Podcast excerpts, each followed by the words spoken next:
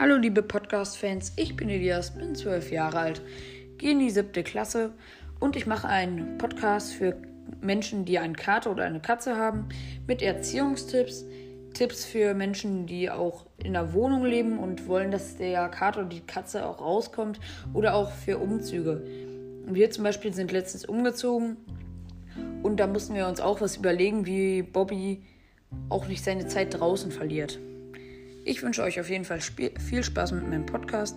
Die erste Folge kommt bald.